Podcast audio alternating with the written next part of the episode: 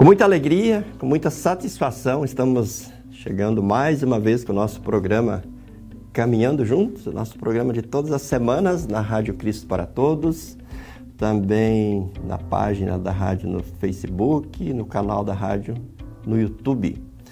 É uma alegria muito grande poder ter esse momento de interação, de diálogo, de comunhão com você, mesmo que nós estejamos distantes, mas muito próximos na fé e no mesmo caminho, na mesma palavra, no mesmo Salvador que é Jesus. O programa Caminhando Juntos é um programa da presidência da Igreja Evangélica Luterana do Brasil, que eu, pastor Geraldo Valmir Chile, tenho o privilégio sempre de produzir e compartilhar com você semanalmente. No programa de hoje, nós vamos conversar sobre um tema muito importante: a vontade de Jesus para as nossas vidas. E eu extraio esse esse título para a nossa reflexão no Evangelho do sétimo domingo, no período da Páscoa, Evangelho de João, capítulo 17, dos versículos 20 ao 26. Antes de fazer a leitura desse texto, quero contextualizar um pouquinho. É, esse texto que eu vou ler faz parte da oração sacerdotal de Jesus. É, se nós lermos os evangelhos todos, nós vamos perceber que Jesus, em muitas ocasiões, se retirou, especialmente indo para a montanha, para o alto do monte, para orar. Lembro que quando ele foi fazer a escolha dos doze apóstolos, antes ele se retirou para orar e em seguida ele fez a escolha dos doze. É, em várias ocasiões nós vemos Jesus orando, também lá quando ele esteve no Getsemane e, e, e prestes a ser preso, né, ele se retirou para orar. Enquanto ele orava, os discípulos dormiam, né, e ele várias vezes foi lá e acordou os discípulos. E a Bíblia relata que naquela ocasião, inclusive, ele suava gotas de sangue. Também era, era a situação de tensão que Jesus vivia como ser humano naquele momento. É, então, nós vemos Jesus orando muitas vezes. A oração mais mais conhecida e mais é, mencionada por nós é a oração do Pai Nosso, que nós oramos praticamente todos os dias, em todos os nossos encontros, em todos os nossos cultos. E uma das também muito, muito importantes e conhecidas é a oração sacerdotal, que nós encontramos aqui no Evangelho de João, no capítulo 17. Todo o capítulo 17 é, é, é a respeito dessa oração. Mas nós vamos destacar então os versículos 20 a 26, que é justamente a parte final dessa oração. A leitura que eu vou fazer é da, da versão Almeida Revista e Atualizada. Eu gostaria que você prestasse bastante atenção nessas palavras de Jesus. João 17, a partir do versículo 20. Ele diz: Rogo, não rogo somente por estes Veja, Jesus ele, ele tinha os seus discípulos, os seus seguidores, enquanto ele estava aqui no mundo. Então, quando ele está falando com o Pai agora, ele diz: Eu não rogo somente por estes, por aqueles que é, já eram seus seguidores naquela ocasião, mas também por aqueles que vierem a crer em mim por intermédio da Sua palavra. Então, Jesus intercede por todos aqueles que viriam a crer nele por intermédio da sua palavra. Então, é, eu com certeza posso me sentir incluído nesta oração. Você pode se sentir incluído, porque Jesus orou por aqueles que ainda viriam e por aqueles que ainda virão depois de nós. Jesus orou por todos os cristãos de todos os tempos e de todos os lugares, por todos aqueles que viessem a crer nele por intermédio da sua palavra. Agora o versículo 21. A fim de que todos sejam um. E assim, é, e como és tu, ó Pai, em mim e eu em ti, também sejam eles em nós, para que o mundo creia que tu me enviaste. Então veja, Jesus está pedindo que os discípulos, assim como o Pai e o Filho, assim como Deus Pai e Deus Filho são um só, unidos, Jesus está pedindo que também os seus seguidores sejam unidos e estejam unidos com Ele. Estejam unidos com Ele. Né? Para que o mundo creia que tu me enviaste. Então, o objetivo final é que as pessoas vendo a união entre os cristãos, entre eles, e a comunhão dos cristãos com Deus pela fé em Jesus Cristo, que o mundo creia que Jesus foi enviado pelo Pai. Aí no versículo 22 diz assim: E eu, tenho, e eu lhes tenho transmitido a glória que me tens dado, para que sejam um, como nós o somos. Então Jesus, eu transmito para eles a minha glória, para que eles permaneçam unidos, assim como nós. Né? Jesus se referindo ao Pai, se dirigindo ao Pai como eu, Jesus, né? e o Pai somos um, somos unidos. Aí no versículo 23, eu neles e tu em mim. Aí parece que Jesus está falando assim de, um, de, uma, de, uma, de uma corrente, né? E Jesus é o elo central. Né? Eu neles e, e eles em mim, né? e Jesus unido com o Pai. Então, é Jesus se colocando realmente como mediador que, que promove essa união. Jesus é unido com os seus discípulos e com o Pai. Então, em Jesus, é, nós também estamos unidos com o Pai. Repetindo então o versículo 23, eu neles e tu em mim, a fim de que sejam aperfeiçoados na unidade. Então veja, esse aperfeiçoamento na unidade, ele não é fora de Jesus. Ele não é algo que está inerente ao ser humano, ou que faz parte do ser humano. Mas é algo que Jesus promove quando há essa comunhão em Jesus para que o mundo conheça que tu me enviaste e os amaste, como também amaste a mim. Veja de novo com o objetivo de alcançar aqueles que estão lá fora, que estão no mundo, que ainda não vivem, não usufruem dessa comunhão com Deus e com o povo de Deus. Agora o versículo que eu até marquei aqui em amarelo na minha Bíblia, o 24. E aí que está é, fundamentado o tema da nossa mensagem. Ele diz, Pai, a minha vontade é que onde eu estou, estejam também comigo os que me deste.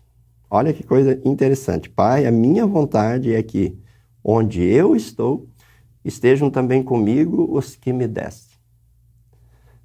Para que vejam a minha glória, que me a glória que me conferiste, porque me amaste antes da fundação do mundo. Então veja, Jesus está dizendo, Pai, o que eu quero é que aonde eu estou, ou aonde eu estiver, estejam também comigo aqueles que me deste. Veja, falamos anteriormente que Jesus estava se referindo aos cristãos daquela época, e Jesus estava se referindo àqueles que ainda viriam a crer por meio da pregação da sua palavra. E Jesus então faz esse pedido: A minha vontade, Pai, é que onde eu, onde eu estou, estejam também comigo os que me deste. Pensa, você que é pai, né, que tem filhos aí, adolescentes, jovens ou filhos adultos, né? Como os pais gostam de ter os filhos perto deles. Ou se você não é pai, pensa no seu pai, na sua mãe, quando você saiu de casa, ou quando você falou em sair de casa, como eles se sentiram.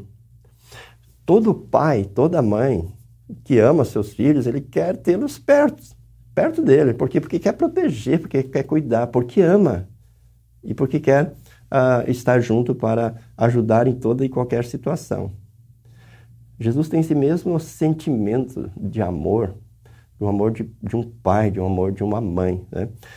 É, esse, esse texto aqui nos faz lembrar quando Jesus chegou em Jerusalém e olhou para a cidade, olhou sobre a cidade e chorou.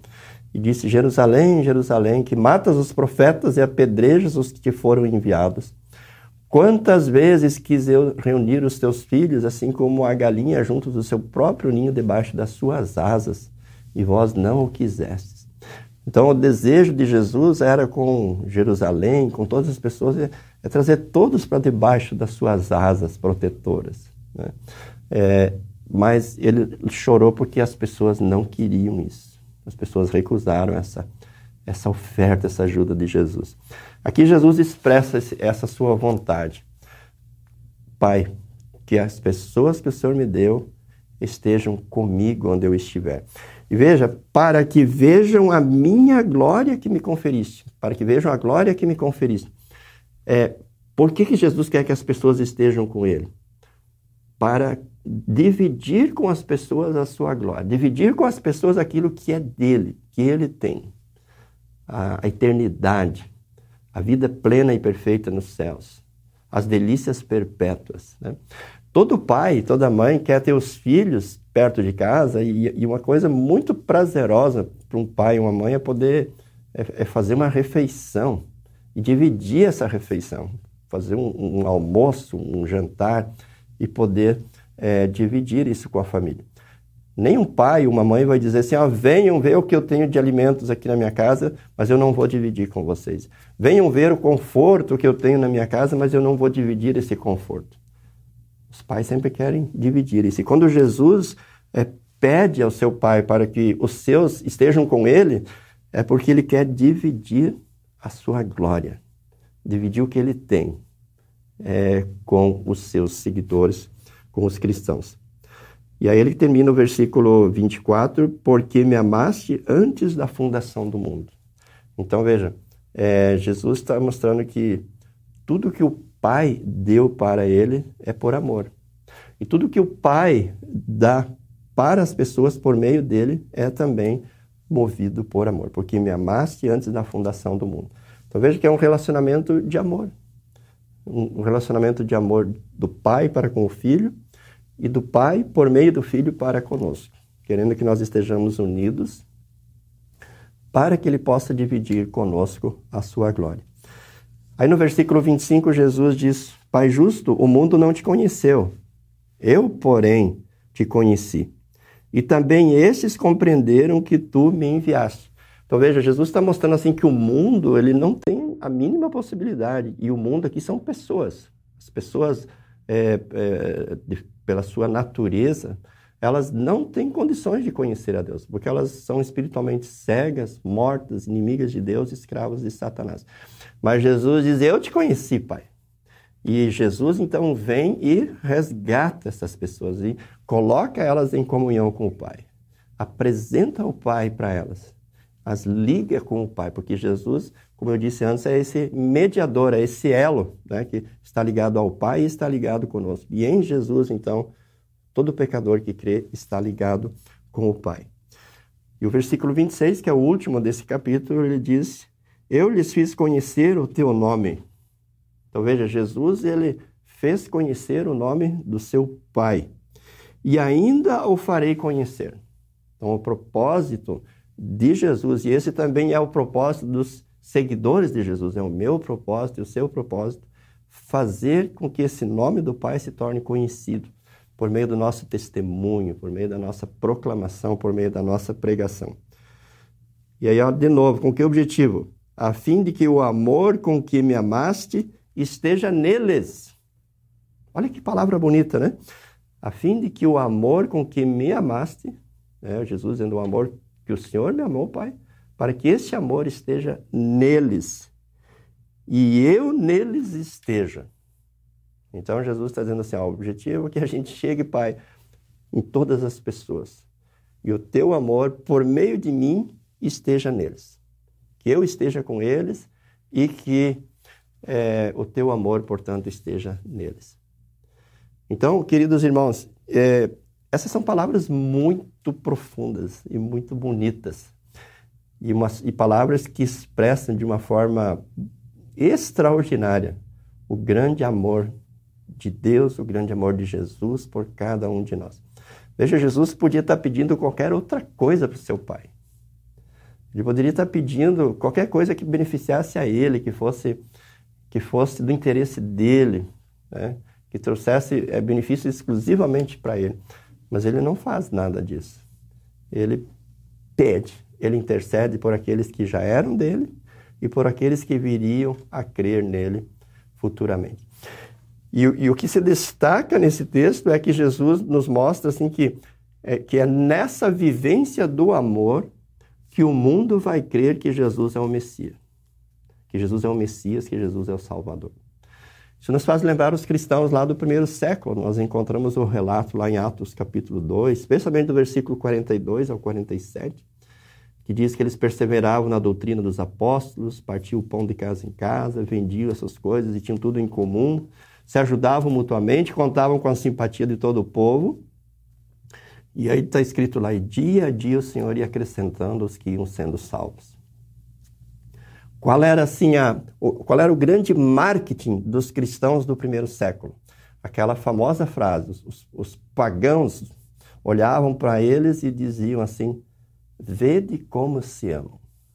Essa, essa era essa era a, a, a frase né, que, os, que os não cristãos proferiam em relação aos cristãos. Vede como eles se amam. Então, eles estavam em comunhão com Jesus, em comunhão entre eles. Consequentemente, o mundo era levado a crer que Jesus é o Messias, que Jesus é o Salvador.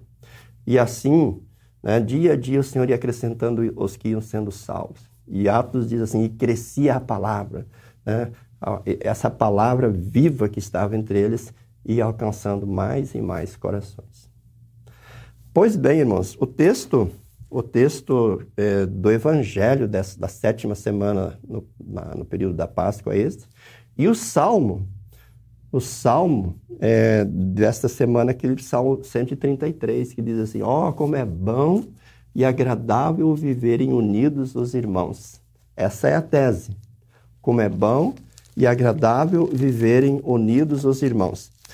Aí depois, ele faz, ele usa duas metáforas né, para ilustrar isso. A primeira é como óleo precioso sobre a cabeça, o qual desce para a barba, a barba de Arão, e desce para a gola de suas vestes. Figura um pouco estranha essa, não é, meu amigo? Para nós aí que vivemos num, num, num clima tropical, não parece é, muito interessante essa figura. Para nós, não. Porque nós vivemos numa região onde o, a, a umidade relativa do ar é bastante grande. E naturalmente nós temos uma pele lubrificada, uma pele saudável, uma pele é, bonita.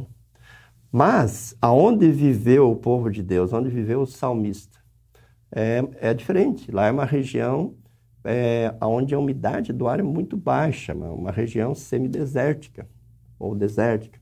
Então lá é de fundamental importância que as pessoas usem óleo que elas passem óleo na pele é, constantemente para fazer a lubrificação da sua pele. É, lembremos, por exemplo, que quando Jacó fugiu né, do seu irmão Esaú, ele, numa determinada noite, dormindo num determinado local, teve um sonho em que os anjos apareceram subindo e descendo uma escada que ligava a terra ao céu. E ele, quando acorda desse, desse sonho, dessa visão, ele faz um altar com aquela pedra que ele tinha usado como travesseiro. E o que, que ele derrama sobre a, esse altar? O óleo. O óleo que ele carregava. Então era, era, era algo essencial para qualquer viajante, qualquer pessoa tinha que ter na bagagem o óleo, porque ele era necessário para o cuidado da sua saúde. E justamente isso Jacó ofereceu para Deus. Né? Então, resumindo, naquele contexto, quando a pessoa não tinha o óleo, ela ressecava a pele, ela adoecia e ela corria o risco de morrer, inclusive. Agora, quando ela tinha o óleo, isso era sinal de vida, de saúde, né? uma pele saudável, uma pele é, bonita, uma pele boa. Né? É, o que, que o salmista está dizendo aqui? Quando nós nos afastamos da comunhão com Jesus, quando nós nos afastamos da comunhão com o povo de Deus, nós espiritualmente começamos a secar. Nós espiritualmente começamos a morrer. Nós corremos o risco de perder a salvação. Mas à medida em que nós temos essa comunhão com Jesus, por meio da palavra, da santa ceia, quando nós temos essa comunhão com o povo de Deus na igreja, no grupo de estudo bíblico, no culto, enfim, nos eventos, nas programações da igreja, é, é esse, esse, essa comunhão faz com que nós tenhamos vida, é, vida espiritual. Aí a segunda figura que usa aqui no Salmo 33, lembra a, tese é: ó como é bom e agradável viverem unidos os irmãos. A segunda figura é é como o orvalho do irmão que desce sobre os montes de Sião. Ali ordena o Senhor a sua bênção e a vida para sempre. O Monte Hermão é um monte de 2.814, 816 metros de altitude. É um monte consideravelmente alto. No cume, no topo desse monte, sempre há geleiras.